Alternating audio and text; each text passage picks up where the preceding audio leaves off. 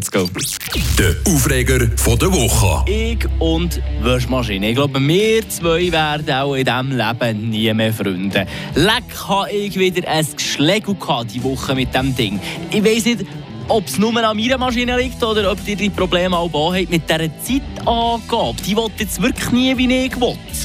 Ihr müsst wissen, mein Terminkalender, äh, der ist so knapp berechnet. Äh, da kann nicht einfach einen halben Tag schnell die Zeit nehmen, nur für zum ein bisschen waschen. Oder in anderen Worten, ich warte ging so lange, bis mein Wäschberg höher ist als Kaisereck und dann bin ich dann, dann ist gezwungen, meine Wäsche zu machen, obwohl ich eigentlich alles andere in dieser Zeit lieber würde machen. Item, zurück zu dieser Zeitangabe.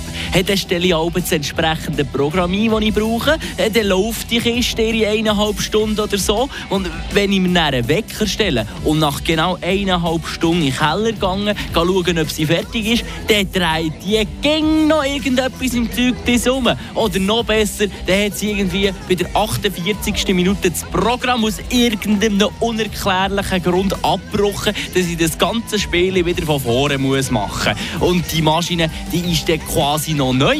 Er muss sicher keine 150 Programme hat die hinter sich.